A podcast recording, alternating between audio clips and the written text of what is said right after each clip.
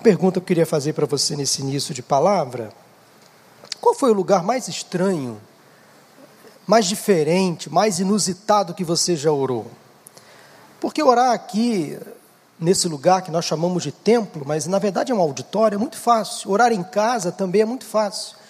Mas algum lugar realmente diferente em que você teve a oportunidade de orar? Por exemplo, Noé orou no interior de um grande barco da arca. Sansão orou preso às colunas de um templo ao deus Dagon, e ali, após a sua oração, ele derrubou aquelas colunas, o templo veio abaixo e Sansão morreu soterrado. Josafá, um dos reis de Judá, o quarto rei de Judá, orou em alta voz em praça pública. Ele orou com toda a comunidade de Judá, porque ele estava se sentindo ameaçado por um forte contingente inimigo que estava entrando em Judá. Depois de fugir do Senhor, Jonas orou dentro de um grande peixe, falamos sobre isso na semana passada. Daniel orou na cova dos leões. Estevão orou sendo apedrejado e arrastado para fora da cidade de Jerusalém. Paulo e Silas oraram dentro de uma prisão. Jesus orou quando estava na cruz. Orar quando as coisas vão bem é fácil, difícil ou quase impossível é orar quando as coisas vão mal. Abra sua Bíblia ou acesse no seu celular o Salmo 142. Este é um dos salmos escritos pelo rei Davi. Salmos são poemas, são canções, são orações. E eu quero convidar você a fazer comigo uma oração feita pelo salmista quando este estava em uma caverna. Vamos orar com Davi e aprender com esta oração, Salmo 142, assim diz a palavra do Senhor. Em alta voz clamo ao Senhor, eleva a minha voz ao Senhor, suplicando misericórdia. Derramo diante dele o meu lamento, a ele apresento a minha angústia. Quando meu espírito desanima, és tu quem conhece o caminho que devo seguir. Na vereda por onde ando, esconderam uma armadilha contra mim. Olha para a minha direita e vê: ninguém se preocupa comigo, não tenho abrigo seguro, ninguém se importa com a minha vida. Clamo a ti, Senhor, e digo: Tu és o meu refúgio, és tudo o que tenho na terra dos viventes. Dá atenção ao meu clamor, pois estou muito abatido, livra-me dos que me perseguem, pois são mais fortes do que eu. Liberta-me da prisão e renderei graças ao teu nome.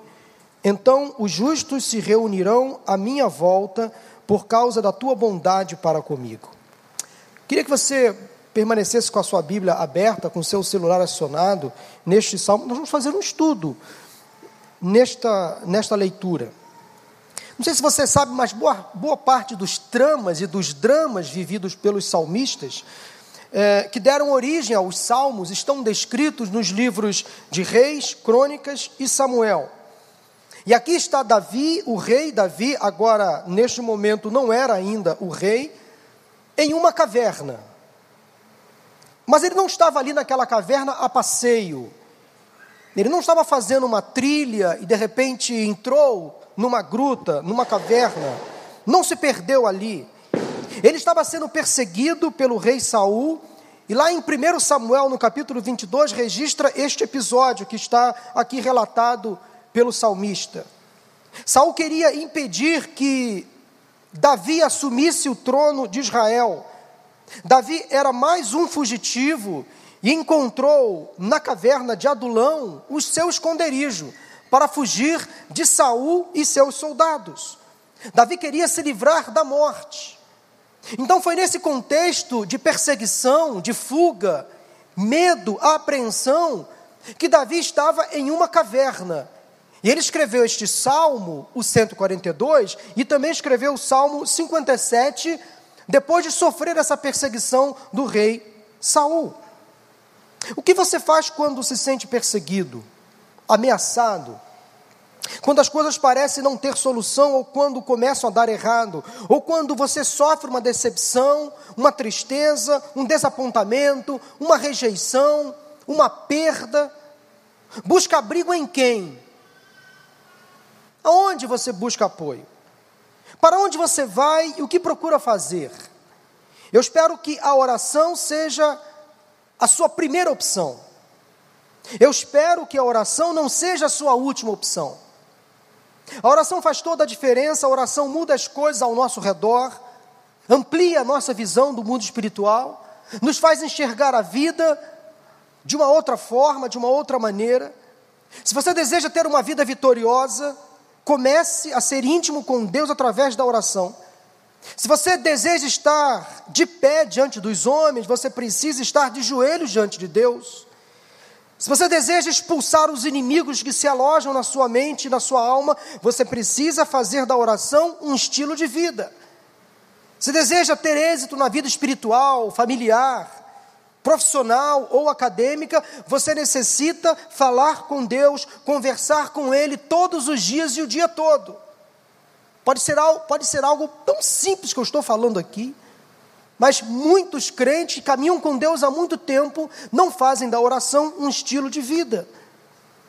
Entenda uma coisa: nada escapa à força dos joelhos dobrados. O inimigo foge quando percebe um crente caminhando de joelhos. A oração de Davi é a oração de uma pessoa acuada, amedrontada, a oração de um fugitivo de uma pessoa angustiada, desesperada e clamando por misericórdia, por livramento, por socorro. É a oração de alguém que não sabe o que fazer, de alguém preso e com anseio pela liberdade. Há pessoas que enfrentam situações tão arriscadas e perigosas, há outras que passam por perigos tão reais que a oração passa a ser a única esperança. A oração é o que de melhor podemos fazer quando nos sentimos perseguidos, acuados, amedrontados. Vamos analisar essa oração. Como disse aqui no culto de quinta-feira passada, nós precisamos aprender a orar com os salmistas, nós precisamos salmodiar com mais frequência. Fazer orações prontas, como os salmos são orações. Porque há poder na palavra de Deus. Há poder. Talvez algumas pessoas estejam em uma caverna, aqui nesta noite, ou assistindo pela internet. Não numa caverna física como esta que Davi se encontrava, a caverna de Adulão, mas numa caverna existencial, numa masmorra, numa prisão, num confinamento. Talvez algumas pessoas aqui estejam vivendo como o salmista estava vivendo naquele momento, presas, confinadas, amedrontadas, perseguidas. Algum fantasma, um inimigo está à sua espreita, buscando amarrar você. Vamos aprender a oração da caverna nesta noite. Primeiramente, vamos analisar como o salmista estava se sentindo, o que levou o salmista à caverna. Depois nós vamos continuar analisando a oração de Davi para aprender como ele saiu da caverna. Porque a caverna não é o nosso lugar. Pode nos trazer, a priori, um certo conforto, uma certa segurança, uma certa fuga do inimigo, mas, de fato, estar na caverna não é lugar para nenhum de nós estar. Daí Davi orou para sair da caverna, e nós vamos observar isso daqui a pouco. Já sabemos o que levou Davi àquele lugar. Ele estava fugindo do seu inimigo, que era o rei Saul, e Saul estava armado, protegido pelos seus soldados. Saul era o rei de Israel, de modo que ele tinha todo um exército à sua disposição, e ele queria matar Davi, que era um aspirante ao reinado de Israel. Como Davi estava se sentindo, preste atenção, anote se você quiser anotar. Ele estava se sentindo inicialmente perseguido e inseguro. Versículo 3 diz: Na vereda por onde ando, esconderam uma armadilha contra, contra mim. Imagine a cena. Por onde Davi andava, ele andava preocupado. Será que há emboscadas à minha frente? Será que há armadilhas para me pegar? Será que há arapucas armadas por Saul e seus soldados? Para me prender. Ele não estava em paz, Davi estava sofrendo naquele momento, não era uma mania de perseguição, ele não estava tendo um surto de esquizofrenia, não estava ouvindo vozes, não estava se sentindo perseguido. Havia uma razão literal para ele se sentir assim. Não era apenas um sentimento, era realidade. Não era um delírio mental. Não, havia um inimigo real e poderoso, o rei Saul e todos os seus soldados. Davi andava constantemente sobressaltado, à espera pelo pior, sendo perseguido, se sentindo então inseguro na sua própria terra, tendo que fugir, andar, caminhar, correr para não ser pego. Davi estava preocupadíssimo o caminho dele estava repleto de armadilhas, ciladas, emboscadas. Daí ele foi para a caverna porque ali ele se sentia minimamente seguro. Mas não sabia ele que a própria caverna também reservava a ele outros perigos. Você imaginou viver assim? Sempre inseguro, sempre sobressaltado, sentindo perseguido por alguém ou por alguma coisa, desconfiando de todo mundo, constantemente alerta, pisando em ovos, como se diz, né? Talvez meu irmão, minha irmã, armadilhas, ciladas, arapucas, laços, estão sendo armados contra você, colocados à sua frente, para tentar talvez afetar a sua reputação, tirar a sua paz, atacar a sua integridade. Cuidado por onde você anda, abra bem os olhos, cuidado com quem você conversa. Cuidado com as concessões que você talvez anda fazendo ao mal, às más companhias, e sem perceber, o inimigo que está à espreita, usando essas pessoas, ele está armando arapucas para você cair, ciladas para você cair, armadilhas para você cair. Quem sabe você está se sentindo atraído por situações parecidas. Mas quem sabe você está atraindo inimigos para dentro da sua casa, para dentro da sua alma, para dentro dos seus negócios. Talvez você esteja dando brechas, o inimigo está colocando armadilhas no seu caminho. Talvez o seu casamento passa por uma crise, por causa de armadilhas que colocaram e você caiu, ou quem sabe concessões que você mesmo fez, sem perceber, ou talvez percebendo. Talvez a sua família está sofrendo por causa de ciladas que armaram contra você ou que você se fez criar ou armar. Quem sabe um convite que você não deveria aceitar e aceitou, uma escolha errada, um pensamento errado que levou a uma atitude errada, a um descuido, a uma queda que quase pôs tudo a perder. Armadilhas são preparadas contra nós. Satanás está à nossa volta, rugindo ao derredor, buscando a quem possa tragar. Talvez assim você está se sentindo hoje, sentindo como salmista perseguido, inseguro, mas em segundo lugar, ele estava se sentindo esquecido e abandonado. Esquecido e abandonado. Versículo 4, observe. Ele fala o seguinte na sua oração: Olha para minha direita e vê, ninguém se preocupa comigo. Uma oração de lamento. Se há uma coisa que dói, é a sensação de rejeição, de abandono, não ser notado, não ser percebido, não ser chamado pelo nome, Ninguém se preocupa comigo. Ninguém vem falar comigo. Ninguém me liga para saber como eu estou. Ninguém curte as minhas postagens. Eu sou ignorado o tempo todo. Há pessoas que se sentem assim, desprezadas a todo momento. O esquecimento leva à solidão, que faz potencializar ainda mais a dor, o sofrimento. A alma de Davi então sofria, gemia, ele se sentia abandonado, rejeitado, ninguém chorava com ele, ninguém conversava com ele, ninguém se preocupava com ele, assim ele estava se sentindo naquele momento. Pergunte a uma pessoa que se sente abandonada, esquecida pelos seus parentes, familiares, como ela se sente. Pergunte a uma pessoa idosa que está internada em um asilo, por exemplo, que foi esquecida, abandonada pelos seus filhos e netos, como ela se sente? Como é estar assim? Falando nisso, você está quites aí com seus familiares, com seus avós, com as pessoas idosas da sua família, dos seus parentes? Você tem visitado as pessoas idosas? Porque o idoso por si só, ele se separa, ele vive sozinho. Muitos idosos são viúvos, viúvas, e se afastam do convívio social. Nunca deixe o seu idoso para trás. Procure saber como o seu avô, seu tio, sua tia, seu pai, sua mãe pode ser um idoso. Procure saber como os seus idosos estão. Nunca deixe os seus idosos para trás. Nunca deixe os seus amigos para trás. Nunca deixe a sua família para trás. Nunca deixe aquele que você ama para trás. Há muita gente sofrendo abandono dentro da própria casa, filhos esquecidos dentro do quarto, na própria casa, mulheres abandonadas pelos maridos dentro da própria casa, homens se sentindo rejeitados dentro da própria casa, não precisa ir para fora. Há quanto tempo você não chama o seu filho para conversar? Mãe, há quanto tempo você não chama a sua filha para conversar? Se você tem filhos, sabe como eles estão andando, com quem estão andando, para onde estão indo? Filhos, há quanto tempo vocês não abraçam seus pais, não conversam com eles, não prestam contas aos seus pais? Às vezes nós podemos esquecer uns dos outros, dentro da própria casa, são amigos, são parentes, são irmãos em Cristo na igreja.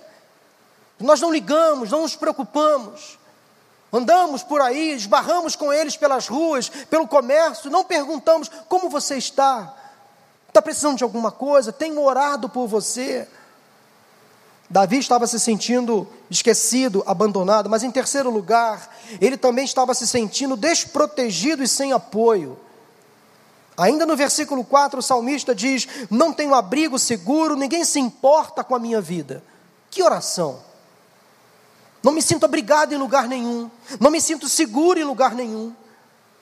Davi era um sem-teto, não tinha casa, daí ele foi morar numa caverna. Há pessoas que fazem da caverna o seu lar. O que era para ser temporário passa a ser permanente, aí que mora o perigo. É quando nos acostumamos com a caverna. A caverna, por pior lugar que seja, pode oferecer uma falsa sensação de segurança. No fundo, Davi sentia mais medo da caverna do que dos seus próprios inimigos, porque ali ele não estava totalmente seguro, é verdade. Agora, algo interessante aqui, observem como a fuga e o isolamento, o confinamento, o afastamento, social, motivados por crises existenciais, emocionais, mudam a nossa maneira de enxergar o mundo. O texto original, o que deu origem a este salmo, 1 Samuel capítulo 22, observe o que está escrito lá. 1 Samuel capítulo 22, versículos 1 e 2 apenas. Davi fugiu da cidade de Gate e foi para a caverna de Adulão. Esta caverna aqui. Olha o que aconteceu agora. Quando seus irmãos e a família de seu pai souberam disso, foram até lá para encontrá-lo. Também juntaram-se a ele todos os que estavam em dificuldades, os endividados, os descontentes, e ele se tornou o líder deles. Havia cerca de 400 homens com ele. Que coisa interessante, pastor Rogério, pastor Tiago. Um homem se sentindo perseguido, abandonado, esquecido, desprotegido, agora recebe uma multidão dentro da caverna. E Davi é escolhido o líder. A liderança se conquista naturalmente. Naturalmente, Davi viveu ali uma espécie de Robin Hood à moda antiga. E bem antiga. Passou a ser o Robin Hood de Israel. Ele atraiu para dentro da caverna pessoas como ele, fugitivas, rejeitadas, abandonadas, marginalizadas. Gente da pior espécie foi fazer companhia a Davi e ele se tornou o chefe desse povo. Pessoas igualmente perseguidas, abandonadas, caídas, recaídas. Pessoas com queixas reais ou imaginárias. Mas veja bem, o que me chama atenção também nesse texto de 1 Samuel é que a família de Davi estava lá com ele, não abandonou. Quando seus irmãos, seus pais, seus primos, seus tios souberam que ele estava fugindo de Saul, abandonado, rejeitado, a família foi lá ao encontro dele. Foram fazer companhia para Davi. Por isso que nós não podemos desistir nunca da nossa família, do berço ao caixão, a família estará sempre com a gente. Amigos vêm e vão, Colegas passam pela nossa vida, colegas do trabalho, da escola, da faculdade, mas a família vai estar com a gente o tempo todo. Quando você adoecer, sua família vai estar lá. No seu casamento, sua família vai estar lá. Nas comemorações de aniversário, a sua família vai estar lá. No seu funeral você não vai saber, mas a sua família vai estar lá. Vai estar lá com você. Do nascimento à morte, do berço ao caixão, a família nós, nos acompanha o tempo todo, por isso nunca abra mão da sua família. Nunca abra mão dos seus pais, dos seus irmãos, do seu cônjuge, dos seus filhos, dos seus pais. Não abra mão deles, não abra mão deles. Se a oração de Davi foi antes da chegada da família e das demais pessoas, aqueles marginalizados, tudo bem, faz sentido esta oração. Mas se for depois, se foi depois, fiquei pensando nesse texto, comparando o que está escrito em Samuel com o que está escrito no Salmo 142. Nós não sabemos se Davi escreveu o Salmo 42 antes ou depois da chegada daquelas pessoas, nós não sabemos. O que sabemos é que Davi não ficou sozinho naquela caverna. Porém, vamos analisar de uma outra maneira. E se a oração de Davi no Salmo 142, a oração da caverna, foi depois da chegada dessas pessoas, da sua família, dessas pessoas todas? Isso me traz à luz um outro detalhe importante. Preste atenção. Há pessoas que, mesmo acompanhadas, se sentem sozinhas excluídas, abandonadas, rejeitadas, desprotegidas, sem apoio. Tem pessoas que estão numa multidão. Há pessoas que estão aqui, talvez nesta noite, se sentindo sozinhas. Elas não querem fazer parte do meio. Elas vivem no seu mundo. Elas se isolam de tudo e de todos.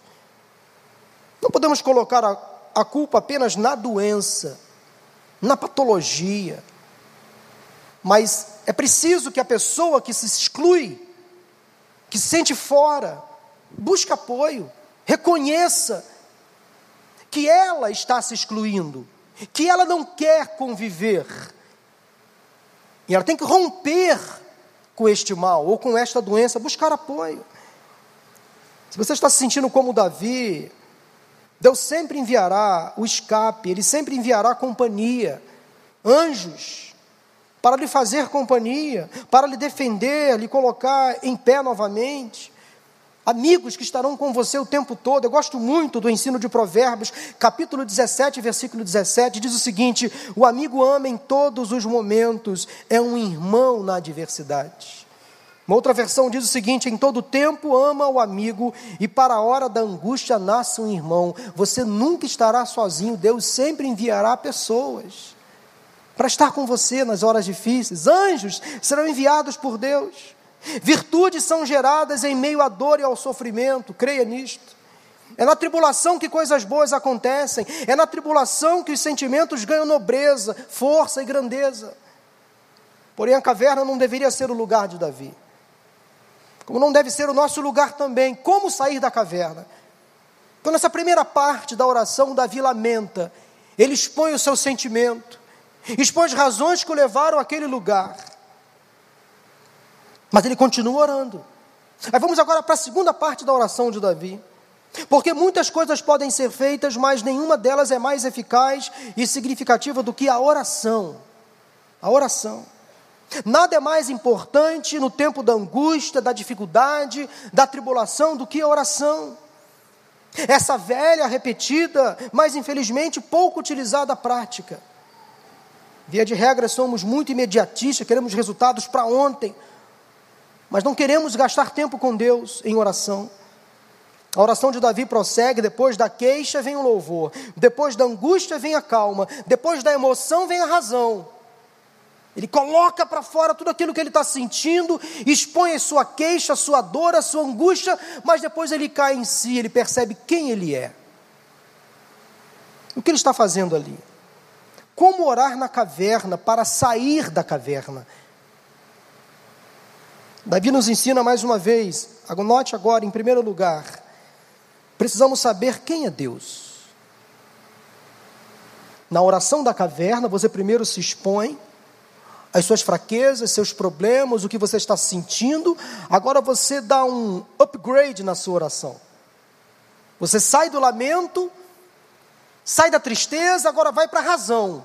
Ok, eu estou aqui, fui jogado aqui, fui levado a este lugar, Estou aqui por minha própria causa, pelos meus próprios erros, mas ok, eu vou sair daqui. Eu não posso continuar aqui. O que fazer? Em primeiro lugar, você precisa saber quem é Deus. Tão simples, pastor, mas é verdade. Tem pessoas que estão conosco, cantam conosco, oram conosco, assistem celebrações conosco, mas não tiveram ainda uma experiência com Deus. Conhecem Deus de ouvir falar. Como Jó conhecia Deus de ouvir falar. Mas depois de tanta angústia, tanta dor, tanto sofrimento, tantas provações, ele disse: Agora os meus olhos te veem face a face. Eu sei quem é o Senhor de fato. Os versículos 5 do Salmo garante duas verdades importantes. A primeira delas é saber que o Senhor é o nosso refúgio. Pode parecer uma coisa tão simples nesta oração, mas não é. Davi buscou refúgio em uma caverna. Daí ele mesmo na oração admite que, não, a caverna não é o meu refúgio, o meu refúgio é o Senhor. É nele que eu tenho que me abrigar. É nele que na hora da angústia eu tenho que me apoiar. Não é na caverna. Não é nas drogas, na bebida, no cigarro, na pornografia, nos jogos de azar. Não. Nas más companhias, não. Nos bares, não. É no Senhor. Quando a luta bater na porta da minha vida, é no Senhor que eu tenho que me abrigar. É com Ele que eu tenho que conversar. É dele que eu tenho que me embebedar. A dose mais forte vem dele. O prazer maior vem dele. Ele me completa, ele me sacia. Aprenda a depositar a sua esperança sempre no Senhor. Cuidado com as portas que se abrem, que não são do Senhor. As decisões estão em nossas mãos. Nós temos o controle, nós temos o livre-arbítrio, nós podemos dizer não à tentação. Ser tentado não é pecado. O pecado é cair em tentação. Então pare de se vitimizar. Pare de colocar a culpa em tudo e em todos. Assuma as suas responsabilidades também. Aprenda a dizer não, eu não vou, eu não quero. Eu não vou para a caverna. É minha opção, é minha escolha não ir para a caverna. Eu vou para a vontade do Senhor, para a presença de Deus. Ele é o meu refúgio, Ele é o meu abrigo, Ele é o meu esconderijo. Davi sabia disso. Ele sabia disso. O Senhor é o meu refúgio. Outra verdade que encontra ainda no versículo 5, Davi diz assim: O Senhor é tudo que temos nesta terra. Isso é lindo, irmãos. Quando eu li esse texto, eu lembrei do mesmo Davi no Salmo 23, lá no primeiro versículo, que diz lá: O Senhor é meu pastor e nada me faltará. Ora, se Ele é o meu pastor, Ele me supre totalmente. Se Ele é o meu pastor, nada me completa além dele. Ele é tudo para mim. Deus é tudo para a gente. O nosso Senhor Jesus Cristo é tudo que precisamos. Dele vem toda a nossa fonte. Ele é tudo para mim, o Senhor é tudo que tenho nesta terra. Ele é o Criador, o sustentador da vida, é tudo que eu tenho. Quando eu entendo e afirmo que Deus é tudo que eu tenho, eu posso descansar nele, pois Ele é tudo. Ele é o dono do universo, o Senhor dos senhores, o Deus Todo-Poderoso, que não abandona os seus filhos. Então entenda isso, meu irmão, minha irmã, aprenda Descubra quem é Deus. Segundo lugar, nós precisamos confessar a nossa fraqueza. Isso é muito importante também, sair da negação. A oração de Davi não foi uma oração da soberba ou de uma falsa humildade, não foi aquela oração farisaica da boca para fora, não foi a oração dos reivindicadores nem dos altivos, não foi uma oração que impressiona pela eloquência, nem pela vaidade, nem pelas petições. A oração de Davi foi a oração da sinceridade ou da si, como é que é? Da serenidade.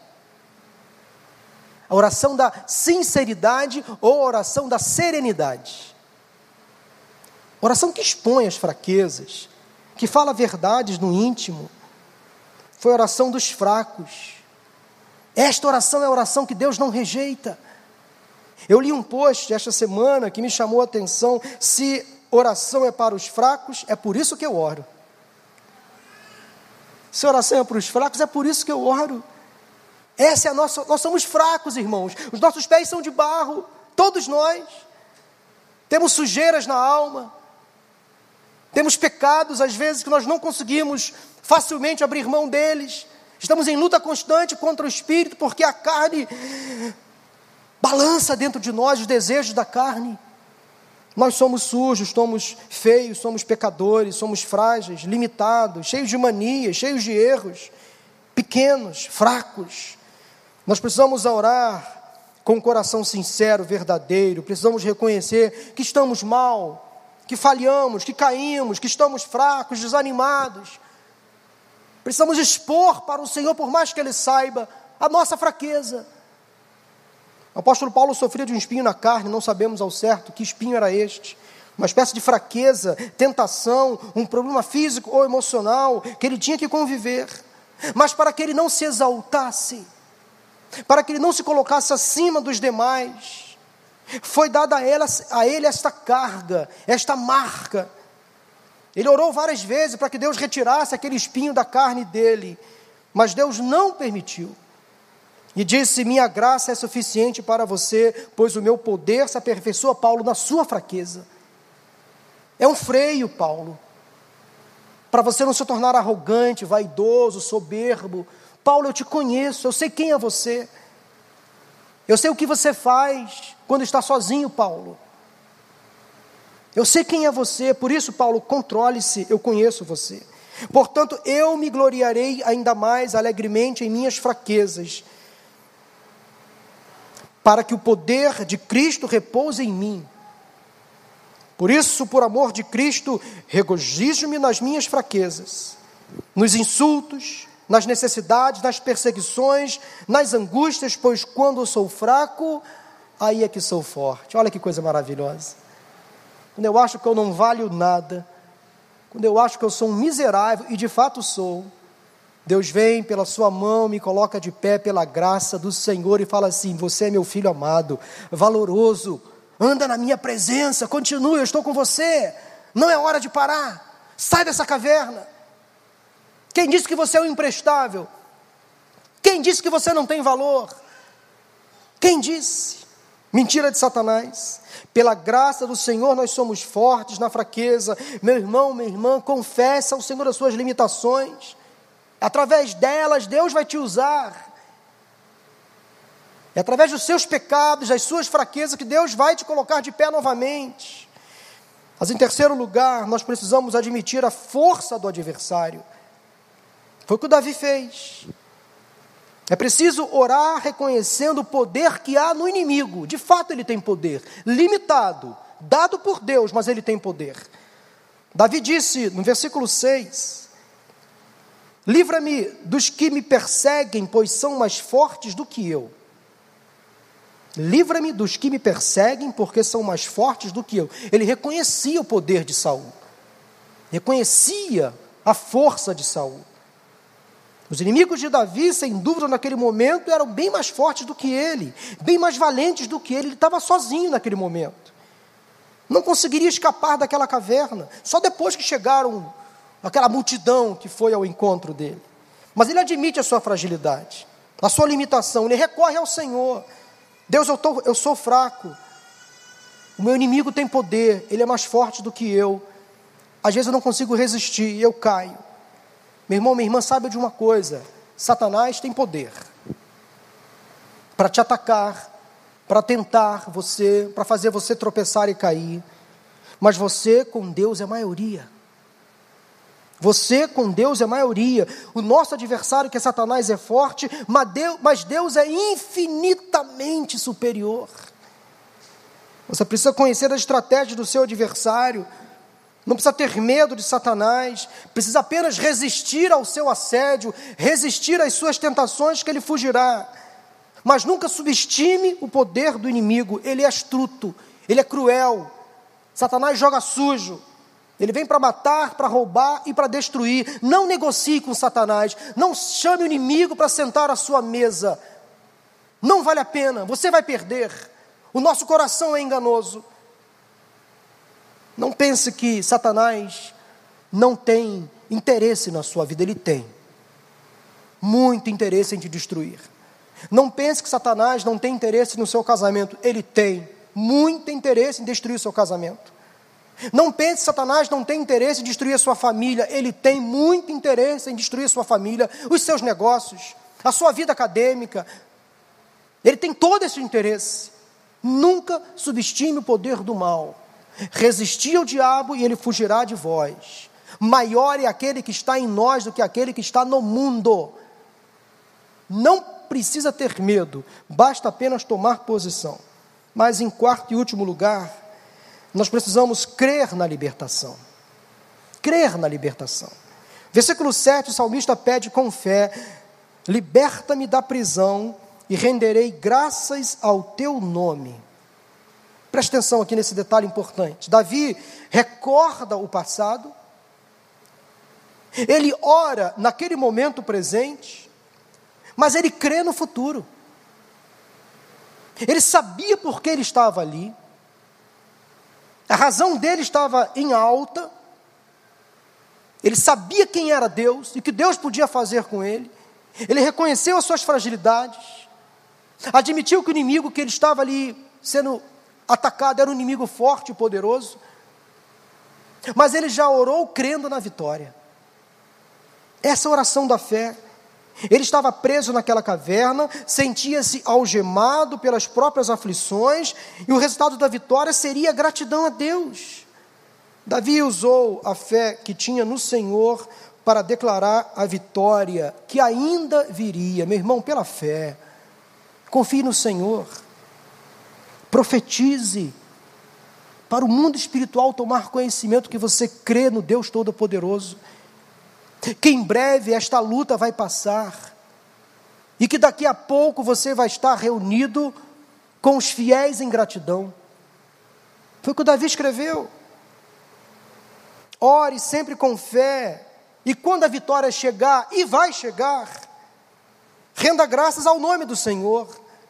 Atribua a Deus, somente a Ele, o livramento, a resposta, a cura, o milagre. Quando a bênção que você tanto espera chegar, faça um culto em ação de graças. Comemore a vitória. Proclame para todo mundo ouvir e saber: foi o Senhor quem fez isso. Foi Ele quem me libertou. Foi Ele quem me livrou. Foi Ele que restaurou meu casamento. Foi Ele que salvou os meus filhos. Ele que me trouxe de volta à Sua presença. Foi Ele, foi Ele, foi Ele. Assim deve ser a nossa oração render graças ao Senhor, porque Ele é bom e porque Suas misericórdias duram para sempre.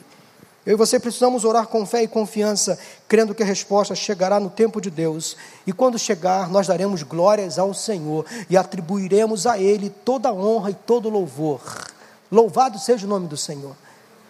Quero concluir essa mensagem e chamar aqui o grupo de cânticos, Priscila, irmãos do instrumental. Quero reforçar e dizer que a coisa mais importante a fazer quando estamos na caverna é orar. Nunca deixe de orar. Mesmo estando acuado, com medo, a oração deve ser a sua principal arma. No final do salmo, então, o salmista diz: Então os justos se reunirão à minha volta, por causa da tua bondade para comigo. Você vai reunir não mais 400, mais 800, 1.600 para louvar ao Senhor junto com você pela vitória alcançada. Louvado seja o nome do Senhor. Aquele que ora com fé pode ter a certeza do resultado, que está seguro nas mãos de Deus. A oração feita naquela caverna tirou Davi da frustração, da depressão e o levou a uma firme esperança e fé no Senhor. A oração fez Davi sair da caverna e o mesmo acontecerá com você. Louvado seja o nome do Senhor. Nós vamos terminar esse culto cantando um louvor, Priscila, que nós cantamos no domingo passado, um louvor antigo, que na hora da mensagem eu falei: vamos cantar, vamos cantar. Deus não rejeita a oração. Oração é alimento. Vamos ficar de pé nesse momento? Você que está em casa, cante conosco esta linda canção, que nos motiva a orar sempre, nunca desistir, porque Deus em todo tempo ouve a nossa oração. Com todo louvor, adore ao Senhor neste momento de oração e vamos cantar orando esta linda canção.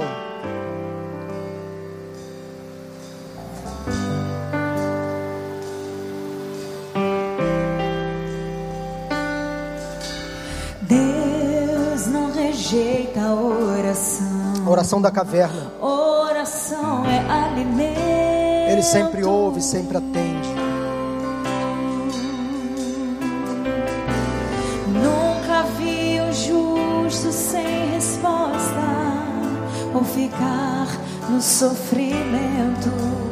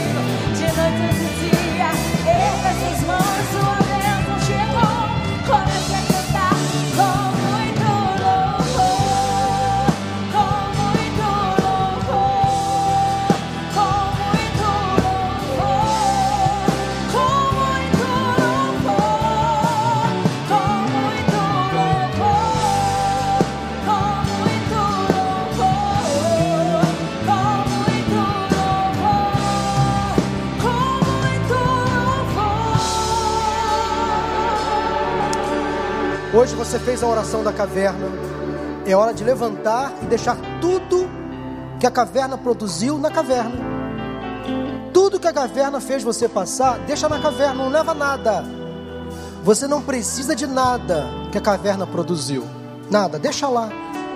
Vai para uma nova vida. Porque lá fora da caverna você vai ter outras experiências. Lá sim você vai viver o sobrenatural de Deus. Deixa na caverna o que a caverna produziu. Sirva apenas de lição para amadurecer, para não fazer você cair de novo, entrar de novo na caverna, apenas para isso.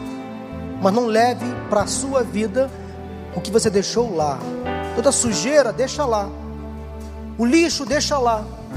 Apenas as lições para você não estar lá novamente. Eu quero orar com você nesta hora. Você não precisa vir aqui hoje, não, tá? Não precisa, aí no seu lugar. Quero que você aí faça uma oração de confissão a Deus. Como o salmista fez: Deus, eu entrei na caverna, eu fui jogado lá, mas agora eu resolvi sair da caverna. Não vou mais entrar lá, porque a caverna não é o meu, meu lugar. Há uma vida lá fora, há uma batalha que eu tenho que percorrer, há um trono que eu tenho que ocupar. Entenda isso. Davi, quando saiu da caverna, foi direto para Jerusalém ocupar o trono. O que estava reservado para ele, Satanás não tirou. Há um lugar de destaque que Deus quer te dar ainda neste tempo. O que Satanás quer tirar de você, ele não vai conseguir. Isso é profético para algumas pessoas aqui. O que Saul queria é que Davi não ocupasse o trono de Israel. Mas lá atrás ele foi ungido pelo profeta Samuel para ocupar aquele lugar. E não foi Saul, não, é, não seria Saul que ia tirar Davi do trono. Não são seus inimigos, não é Satanás que vai tirar de você aquilo que Deus reservou para você. O seu lugar está garantido na eternidade. O seu lugar está garantido na eternidade. E a eternidade já começa aqui, na terra, neste mundo. Aproprie-se desta palavra Deus vai te dar aquilo que ele prometeu.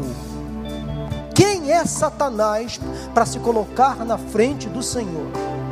Quem é Satanás para impedir os planos de Deus na sua vida? Quem é Satanás para colocar você acuado, amedrontado, acovardado numa caverna? Não, você vai orar e vai sair de lá, porque a promessa do Senhor vai se cumprir em nome de Jesus. Amém? Faça assim com as suas mãos. Deus e Pai, obrigado por esta palavra, pela revelação do teu espírito neste momento. Ó Deus, fale o coração do teu povo aqui em casa. As pessoas que hoje, quem sabe, perceberam que estavam numa caverna. Ó Deus, elas oraram, elas oraram, clamaram, reconheceram as limitações, fragilidades, mas elas também oraram com fé. A oração da saída da caverna, porque a vida lá fora a tua vontade elas têm que cumprir, na tua presença elas precisam estar. Obrigado porque é um propósito do Senhor sobre a vida do teu povo e nada vai impedir o avanço da tua obra. A bênção que o Senhor já declarou para esta pessoa viver neste tempo. Nós assim já te agradecemos, oramos em nome de Jesus. Amém, amém e amém. Aplauda ao Senhor.